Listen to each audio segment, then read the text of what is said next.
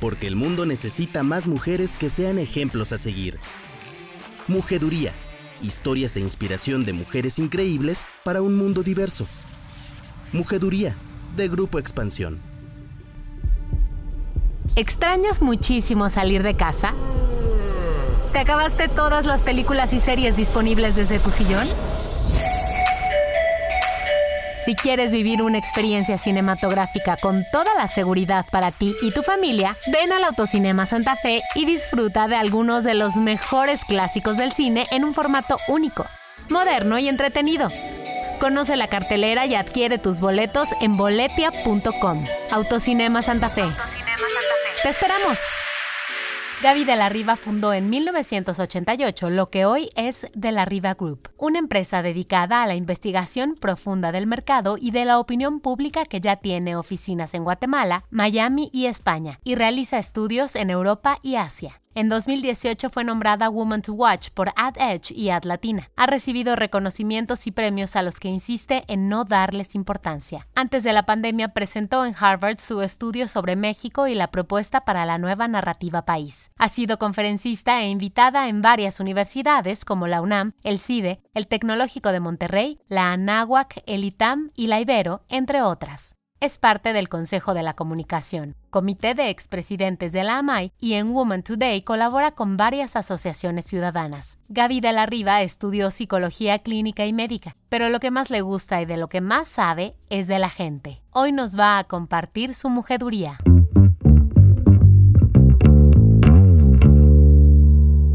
Hola, ¿cómo están? Soy Blanca Juana Gómez Morera, directora general de Expansión Publishing Ahorita estaba leyendo cosas. Normalmente termino este podcast y les recomiendo eh, algo del contenido que hacen mis compañeros en las redacciones de las marcas de contenido que honrosamente publicamos, pero ahora les quiero comentar antes de empezar.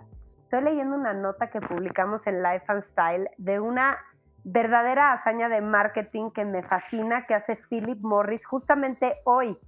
Aviéntense esta, un día sin cigarros. Ustedes saben que, hay como todo un empuje por reducir el riesgo de fumar. Yo fui fumadora, sé lo que eso es, sé el daño que causa y el horror que te da tener que dejar de fumar a la vez, porque es delicioso fumar. Pero ahora el empuje de Philip Morris es decir, reduce el riesgo de fumar, reduce el daño. La apuesta que tienen es este dispositivo que está bastante cool que se llama ICOS. El chiste de ICOS es que no quema el tabaco. Entonces, estás con la sensación y los placeres de la delicia de fumar, pero sin que tengas tanto riesgo. Pero punto y aparte de eso, lo que yo les quiero contar que me encanta es la iniciativa de marketing. Se avientan a decir, vamos a retirar los cigarros de las tiendas durante 24 horas. Me parece una osadía. En este tiempo que nadie quiere perder un gramo de venta, pues ellos dicen va para atrás. Y Philip Morris tiene como el 60% del mercado en México. La apuesta es que los 15 millones de fumadores que hay en este país, adultos, ojalá, todos ellos, dejen de fumar cigarros convencionales y se cambien a dispositivos electrónicos. Entonces, también lo que hacen es, decir, invitamos a cualquiera que quiera probar un ICOS. Les digo, es como una pluma bastante cool. Y lo que me encanta también es que si no te has decidido a comprarlo, no sé cuánto cuesta. Tampoco es tan caro, pero sí es un dispositivo ahí que compras tiene colorcitos y tal. Si no te has decidido, te lo prestan. Entonces tú te metes a icos.com, icos es con Q, y nada más garantizas que eres mayor de edad, te lo mandan a tu casa y lo pruebas. A ver qué tal nos va. En esta ciudad no se va a fumar 24 horas en serio. Bueno, pues eso estaba leyendo hace rato en lifeandstyle.com, que es nuestra marca de estilo de vida del dominio de expansión. Y les cuento que hablando de cifras, Estoy por entrevistar a una celebridad.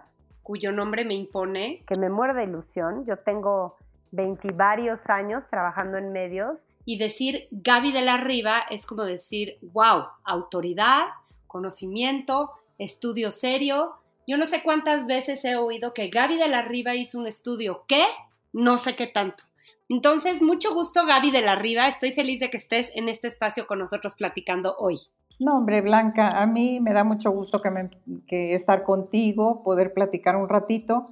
Así es que para mí es un gusto y un honor. Muchas gracias. Gracias por invitarme. Dime una cosa, Gaby. Sí. Eh, platicábamos ahorita todavía sin empezar a grabar de la cantidad de clientes que tienes, o sea, cómo nombrarlos, todas las empresas de consumo en México, Ah. los políticos, todos los políticos. O sea, has hecho todo, Gaby. A todo mundo has estudiado. Mira, cuando ya tengo los años que tengo. ¿Dices tu edad, que- Gaby? Sí, claro, este año cumplo 70. Hijo, qué maravilla. Cumplo 70 y tengo siete nietos, entonces soy feliz en esta, en esta etapa en la que estoy.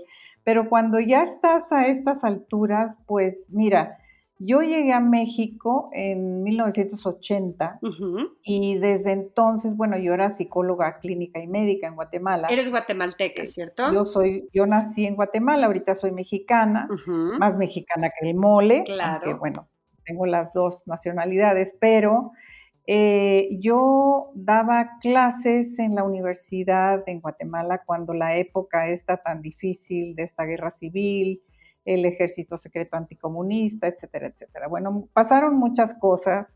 Yo tuve que tomar la decisión de salir de un día para otro de, de Guatemala con mis, con mis tres hijos. Y, y bueno, aparecí aquí en el país del Chapulín Colorado, como les decía a mis hijos, y eran felices porque se veían ya viviendo en la vecindad del Chavo, ¿no? Entonces, Claro. pues sin un centavo, eh, eh, habiendo dejado mi casa, yo dije, bueno, tengo que empezar a trabajar.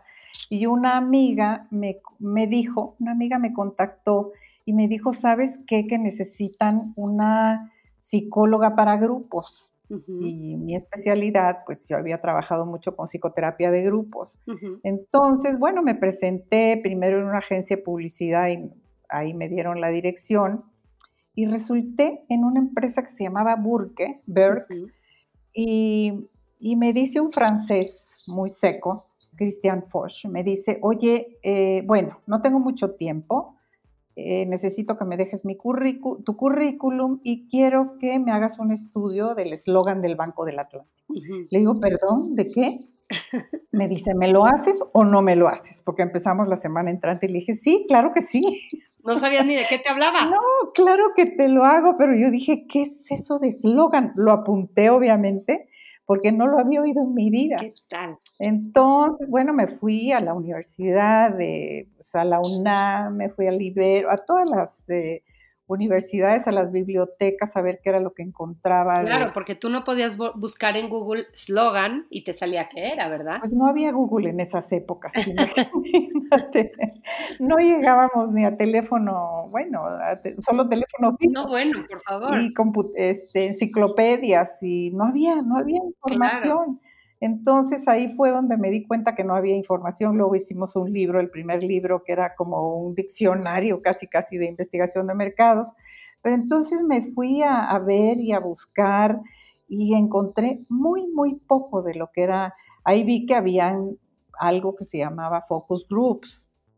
Entonces vi que pues que era un grupo de personas que se reunían y ya llegué y efectivamente era un grupo de señores, eh, les puse unos comerciales y este, me empezaron a platicar de lo que les parecía, del eslogan, lo que, fíjate que era todo un océano de posibilidades, era del Banco del Atlántico. Bueno, Y entonces, bueno, me encantó que todos, que todos platicaran, que me dijeran, que todo lo que sentían cuando veían el comercial. Y yo dije, no, qué maravilla. Entonces me tardé un poco más, me, me eché tres horas y a las tres horas me dijeron, ¿sabes qué? Ya tienes que terminar.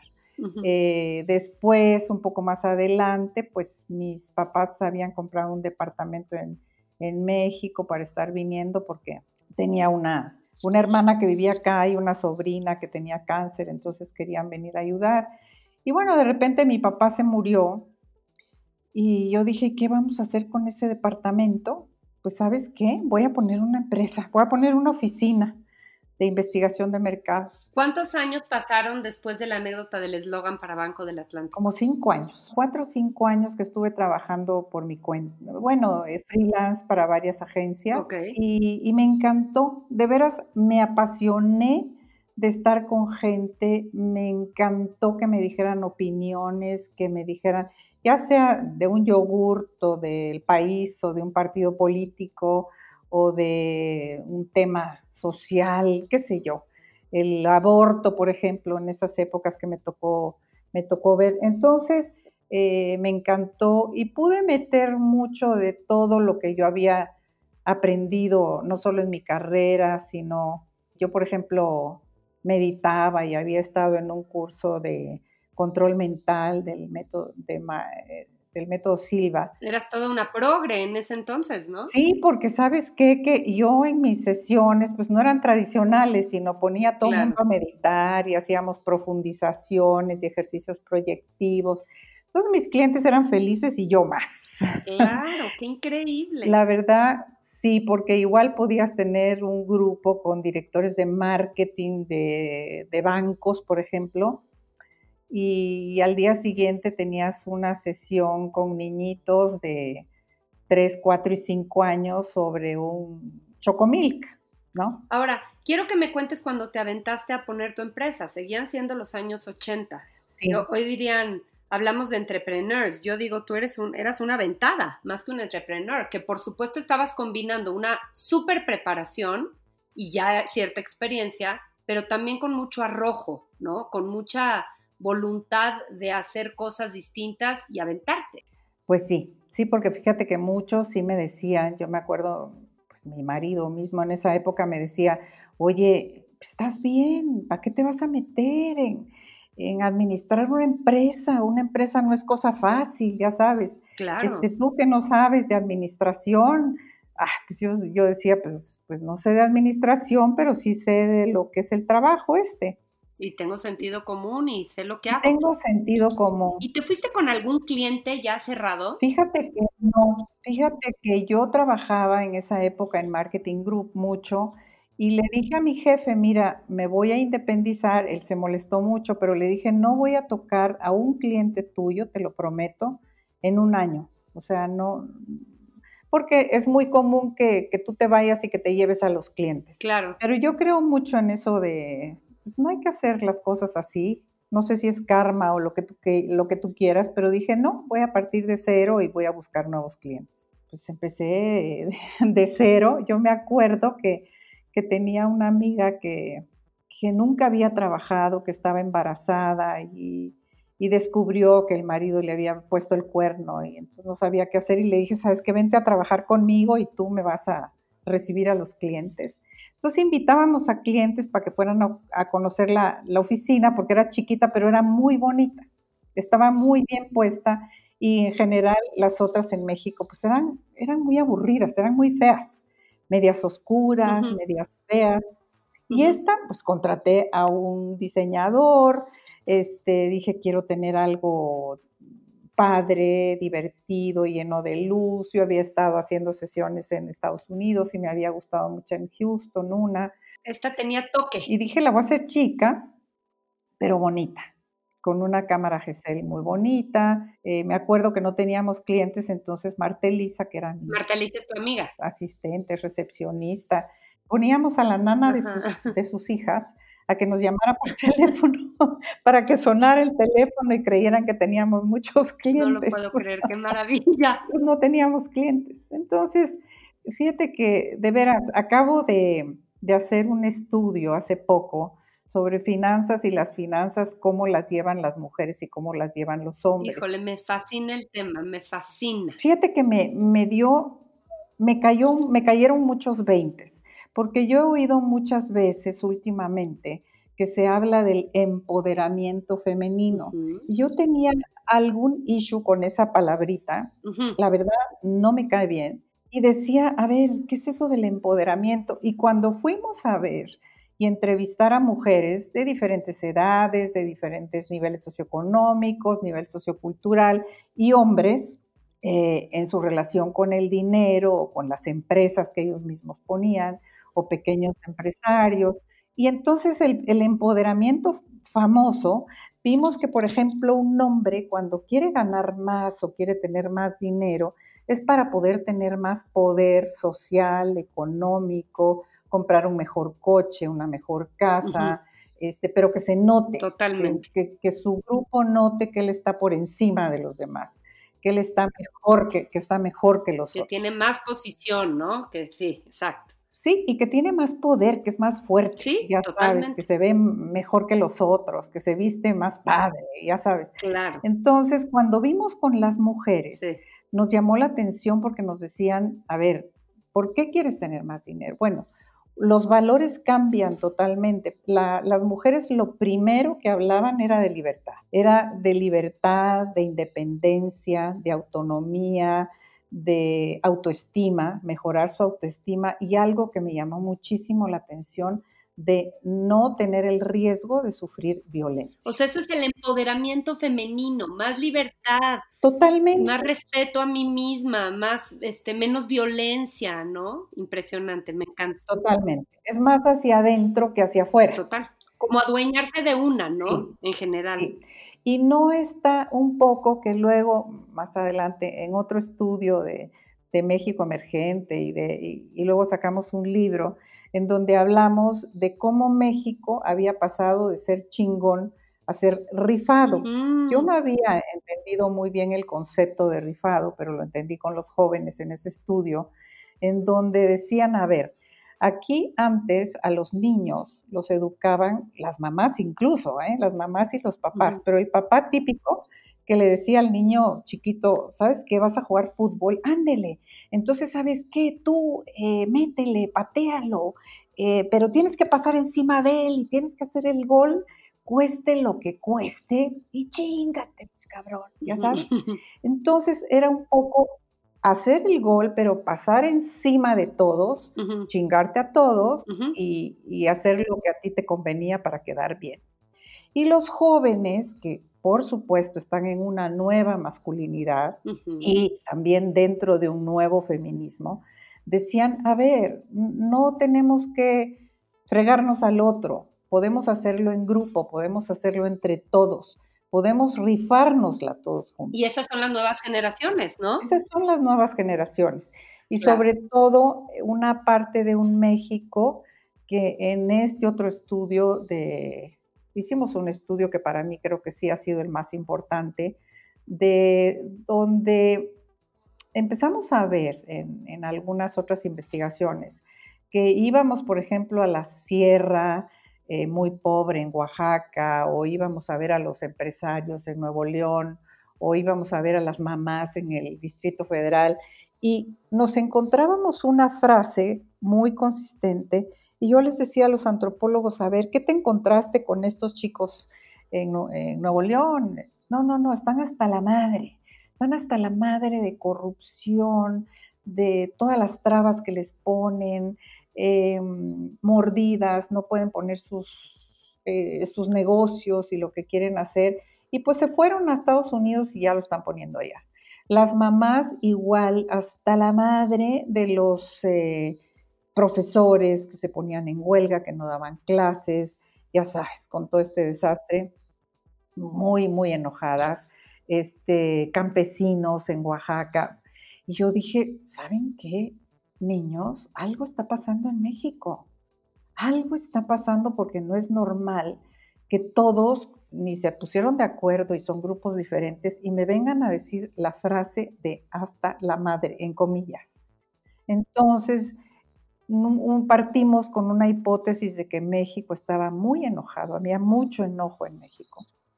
Y, de veras ya nos fuimos a, medirlo, fue un estudio gigantesco que hicimos en los 32 estados, luego nos fuimos a Estados Unidos a ver los mexicanos que vivían, allá, y luego a 10 países porque ya dijimos, bueno, vamos a sentar a México en el sillón del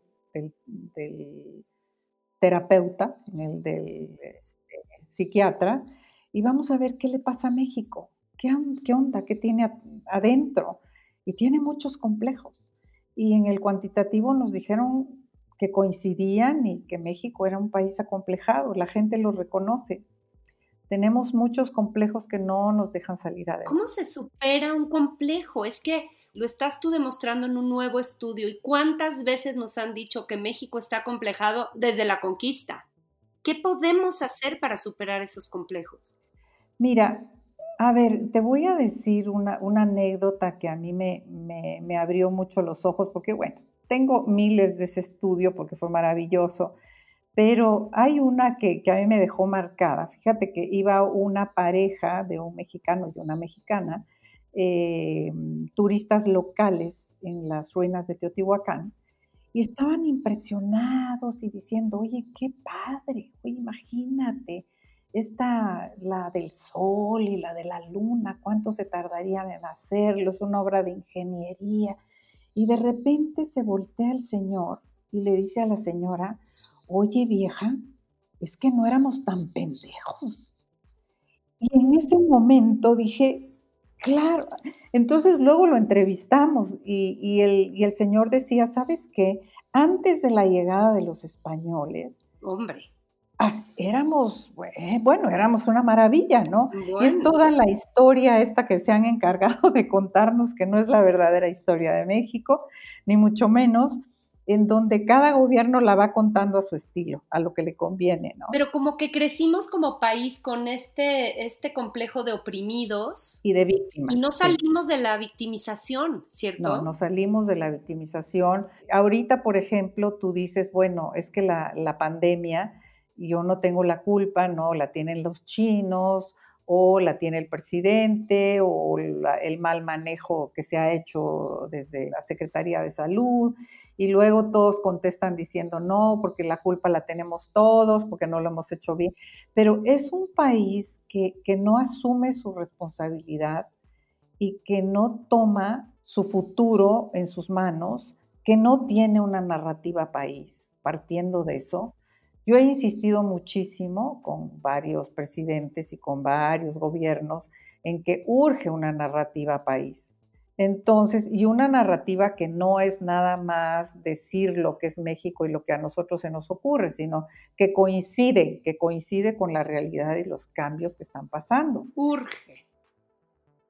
Bueno, hicimos una, una división de los diferentes mexicanos y de los diferentes Méxicos, residuales, los que viven en el pasado, en fin, que, esperan que todo el mundo los ayude de arriba para abajo, se remiten a que cualquier tiempo pasado fue mejor, etcétera, etcétera, los muy tradicionales. Luego los que están en medio, dentro del status quo, y hacen pues lo que les funciona a todos, y luego los mexicanos emergentes eh, esta medición se ha hecho en muchos países, en muchos países que, se dan por satisfechos porque tienen un 3%, un 4% de, de sus habitantes emergentes dentro de ese segmento.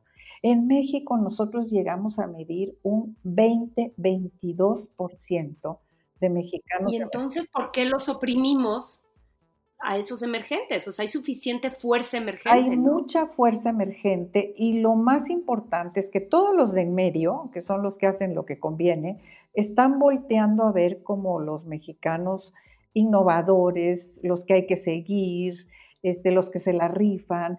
Hay una cosa, a los que no les da miedo fracasar. En México tenemos pánico de, fracasar. Pánico. Porque siempre te dicen, pánico, porque en las familias te dicen, espérame, porque si la riegas, pues te vas a quedar con un mal nombre, ¿qué van a decir? ¿Cómo te vas a levantar?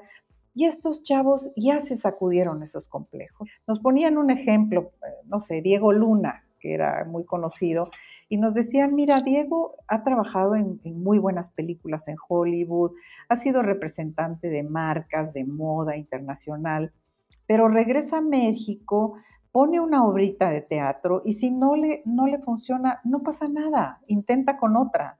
No es de los que se rasga las vestiduras o se, se muere de la depresión porque falló en algo, no. Y es el ejemplo de muchos mexicanos que vienen ahorita, que es, vamos, es a los que les tendríamos que oír, a los que tendríamos que seguir y buscar. Ahora, fíjate, hablamos mucho de eso acá en Mujeduría con muchas mujeres en empresa, porque creo que también es una responsabilidad de los espacios de trabajo el permitir e incluso favorecer el fracaso, ¿no? Porque el fracaso solo experimenta el que se avienta, el que tiene energía. Y si las empresas permiten eso, hacen que fluya la energía y que haya esa fuerza que estamos diciendo. Pero si las empresas seguimos en el plan de no te puedes equivocar, eso es igual a no te puedes mover. ¿cierto? Definitivamente. Ahora, ¿qué onda con las mujeres? Más miedo tenemos a fracasar las mujeres, Gaby. Fíjate que no. A ver. Yo creo que no. Eso. Yo creo que no. Mira, eh, yo tengo, mi empresa siempre ha sido un poco atípica. De hecho, cuando empezábamos, este, bueno, eh, yo me acuerdo de un, de un colega mío, de un competidor más bien y colega, que decía que mi que mi empresa parecía la jaula de las locas porque estaba llena de gays y lesbianas, ya sabes.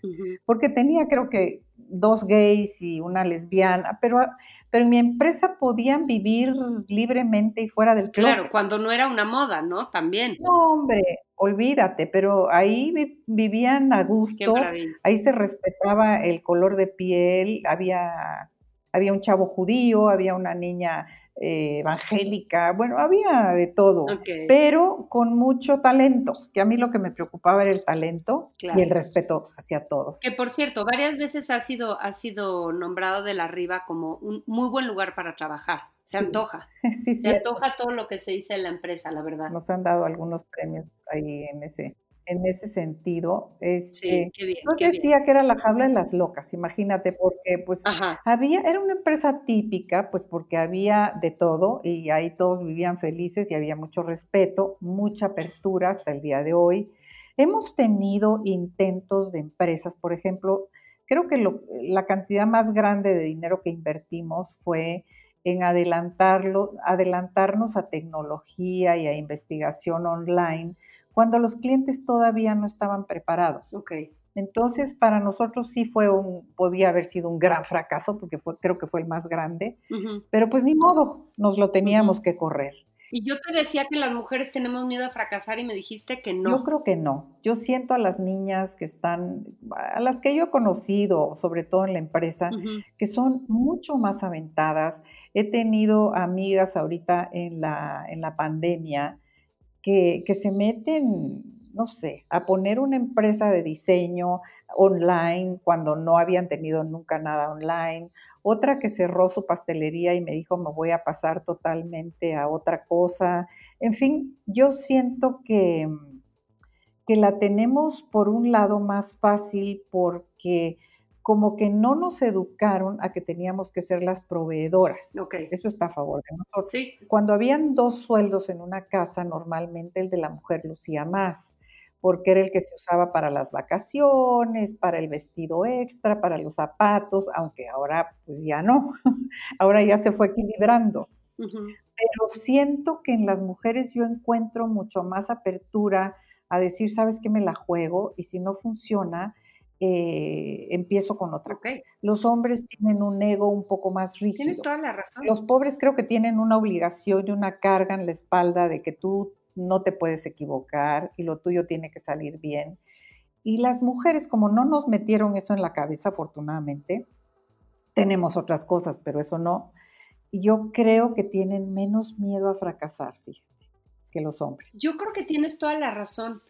Eh, más bien creo que a lo mejor yo estaba pensando en esta cosa que las mujeres creemos que fallamos más, creemos que somos menos atinadas, tenemos como, como todavía la autoestima profesional eh, más apachurradona que los nombres, ¿no? Que los hombres, ¿no? y, mira, aquí yo ya también aprendí a ver algo que, que me parece muy, muy simpático, porque yo creo que las mujeres, sobre todo, he tenido varias amigas que, tienen negocios y que están en puestos importantes. Y entonces, por ejemplo, todas tenemos cierto freno a la parte financiera, a los números, eh, a los nombres difíciles de los estados de cuenta, que si, ya sabes, que si el, las, ojalá fueran las entradas y las salidas y el índice y todas estas cosas, a todas nos da miedo porque creemos que no es lo nuestro. Vamos, no, no tenemos una mente tan, tan estructurada y tan racional como muchos de los hombres empresarios. Cuando a mí me dicen que, que pues, cómo lo hice con mi, con mi empresa, yo les decía, a ver, como tú haces en tu casa, yo sé cuánto gano y cuánto gasto. Y sé que no me puedo pasar y no puedo gastar más de lo que gano, ¿no? Es, más, es más fácil. Luego tuve que tener un administrador y, en fin, meterme un poco más en esas cosas.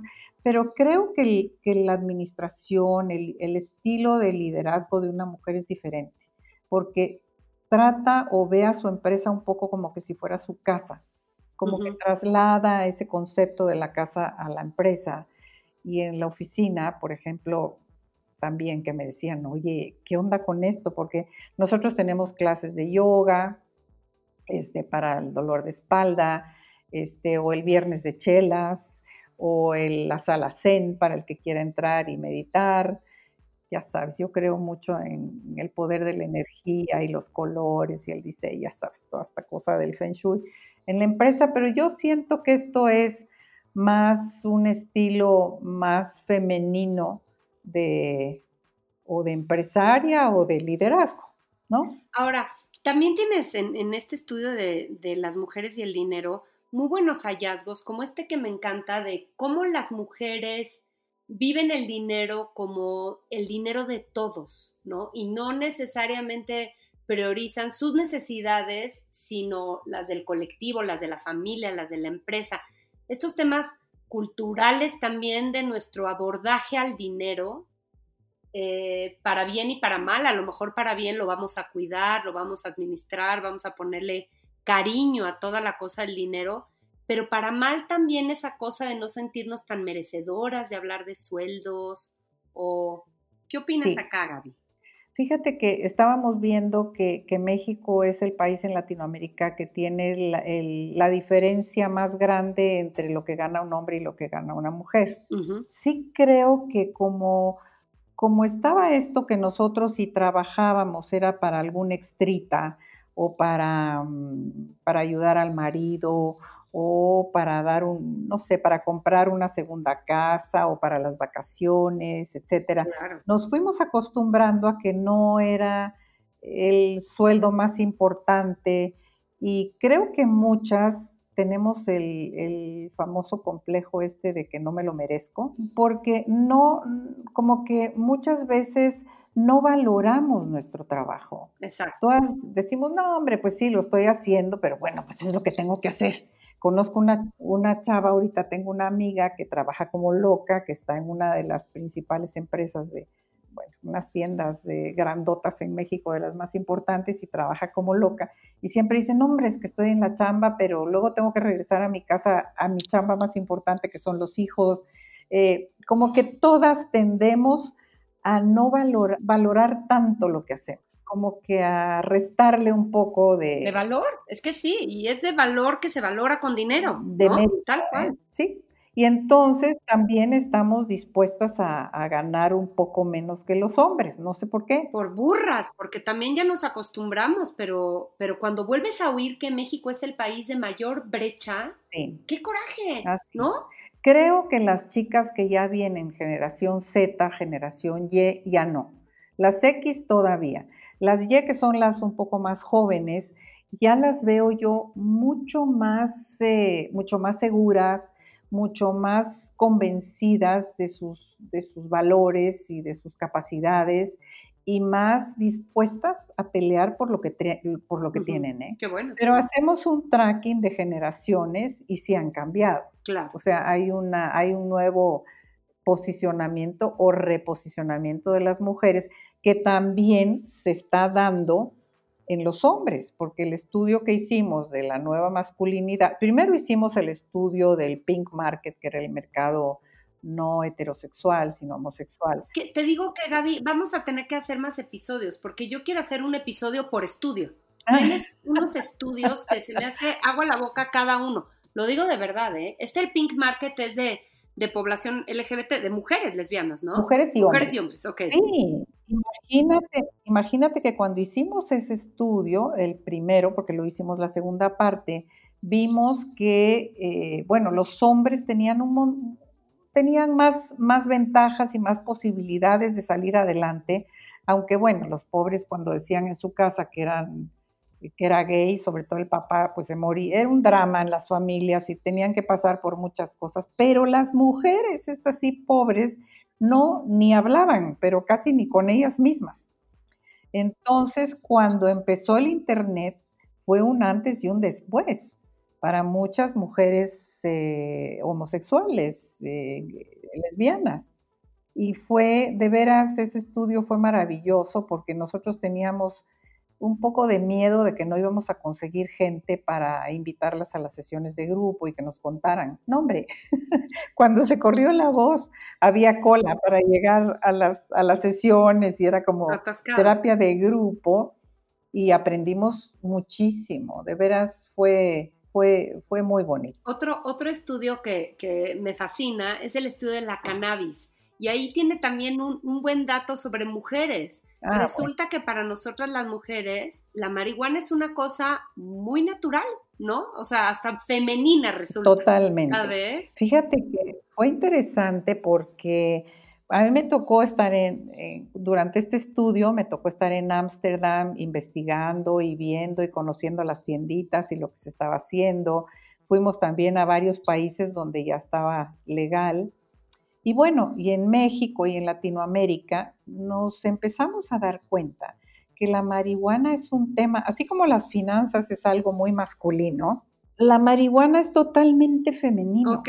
Porque las mujeres, sobre todo en, en, Latinoamérica, pero bueno, también en África, en Asia, las mujeres son, somos como las brujas, como las curanderas, como las que cuidan a alguien de la familia si está enfermo. Entonces se nos da por como algo natural la herbolaria.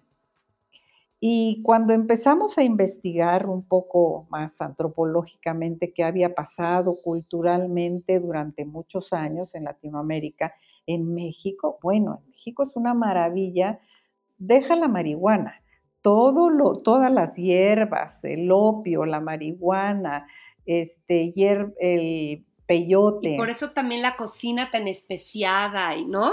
Por, supuesto, es de, la, es de la mujer, aunque ahora ya hay muchos chefs. Sí, sí, sí, pero es muy natural. Originalmente es un ámbito de la mujer. Entonces la marihuana, hay muchas mujeres que ya están fabricando, yo me incluyo, ¿eh? Qué maravilla. yo probé, yo probé hacer mi aceitito, obviamente casero con tres macetas en mi casa, pero el acero para el dolor de espalda y el aceite. Pero tengo amigas que tienen shampoos y tienen ya cremas antiarrugas, que tienen dulces con marihuana, galletitas con marihuana y que ya se venden. Eh, pero aquí, eh, pues la hay muchos intereses creados de gobiernos del nuestro y de los vecinos y de todo el mundo que no les conviene legalizarlo. ¿Por qué? Porque, porque tienen ellos sus negocios y porque se les acabaría. Pero cuando hicimos el estudio justo de cannabis, nos dimos cuenta que el nivel de aceptación en general a nivel nacional es muy alto a favor de la legalización, sobre todo cuando es para, para fines medicinales. Mucha gente no se, no se atreve a contestar en una encuesta cuantitativa, pero cuando hacíamos los grupos o entrevistas individuales, la gente está muy, muy abierta a la legalización. Y se ha ido alargando y se ha ido complicando y, bueno, bueno, estos asuntos políticos siempre son... Sí, pero por otros temas.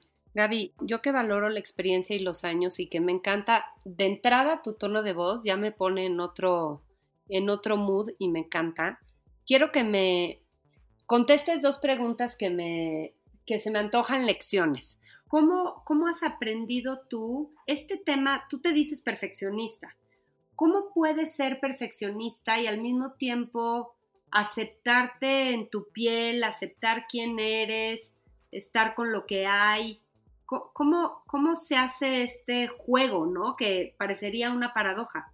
Mira, yo tuve una abuela, yo tuve una tía, una abuela, que, que fue la primera mujer abogada en en Latinoamérica, creo que, no sé, en Centroamérica y en algunos países, y no pudo ejercer su profesión hasta 20 años después porque ya fue la siguiente, porque ya hubo, había otra mujer que se había, que se había graduado. Y era una mujer muy sabia, yo aprendí mucho de ella, con mucho sentido común, muy sencilla, y, y creo que me enseñó a tomarme la vida con más filosofía y sobre todo con mucho sentido del humor, porque me decía, yo no entiendo por qué a la gente se le sube a la cabeza o escribe un buen libro y se siente ya que es mejor que los otros, o se saca la lotería y el pendejo este ya se siente que, que bueno, que ya es el mejor del barrio. Entonces hacía muchas bromas y creo que me, me ubicó mucho desde chiquita.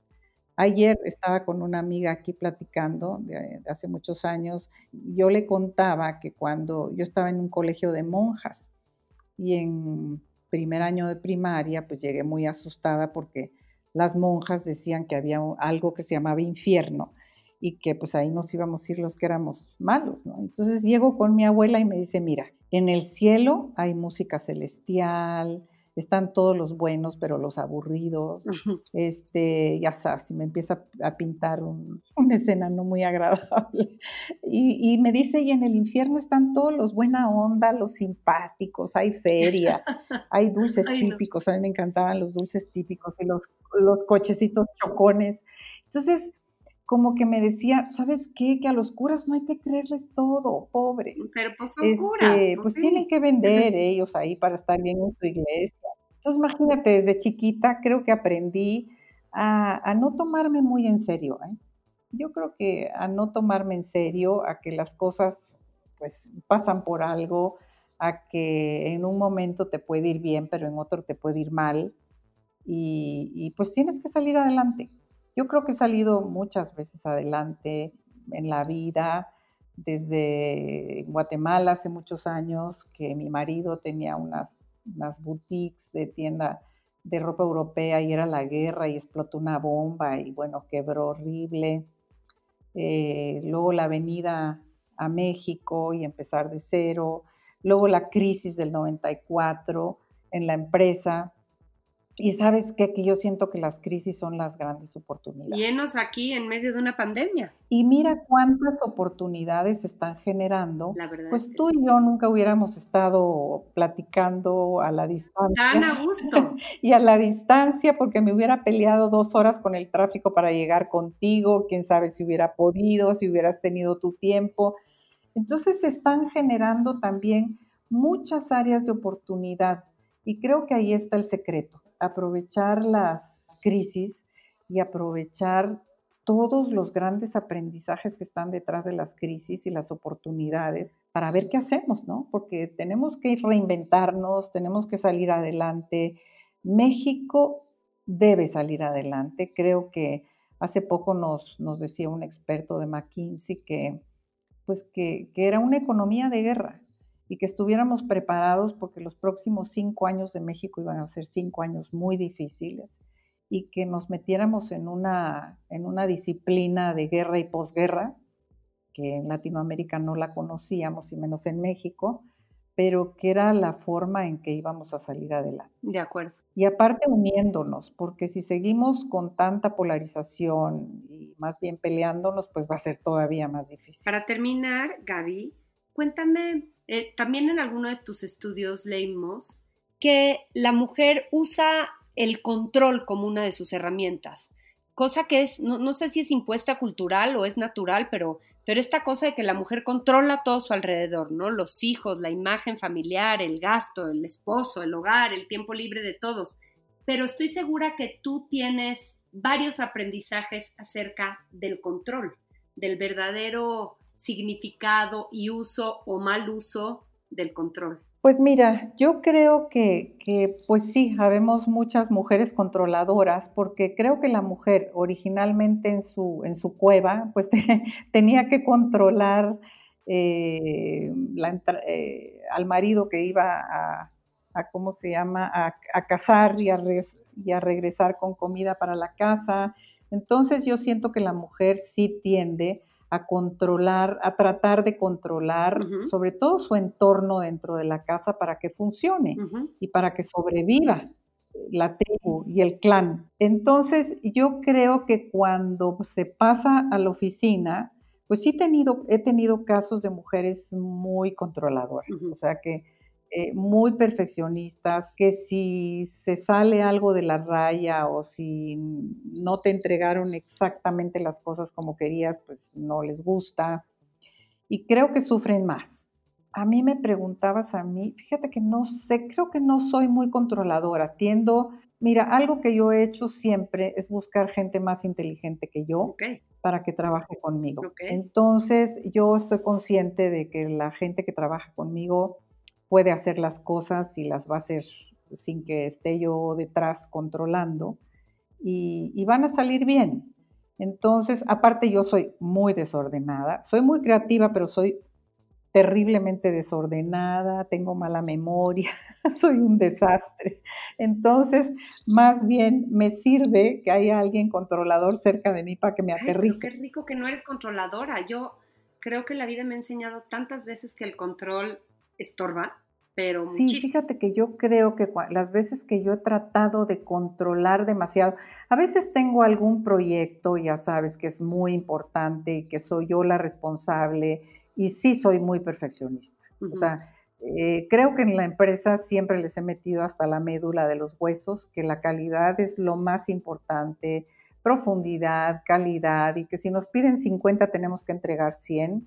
Eso sí, eso sí, yo creo que todos estamos conscientes de, de que tenemos que entregar las cosas bien hechas y sin typos y sin faltas de ortografía y sin... Sí, pero eso es excelencia, calidad y eso está perfecto. Eh, cuando, cuando me siento que estoy demasiado, que quiero controlar todo que para que no se salga de mis... No, creo que me, me estreso y no me funciona. Creo que me funciona mejor eh, delegando y dándole a cada uno para lo que es bueno. O sea, y entre todos entregamos un buen trabajo. Y entre todos la vamos a pasar mejor.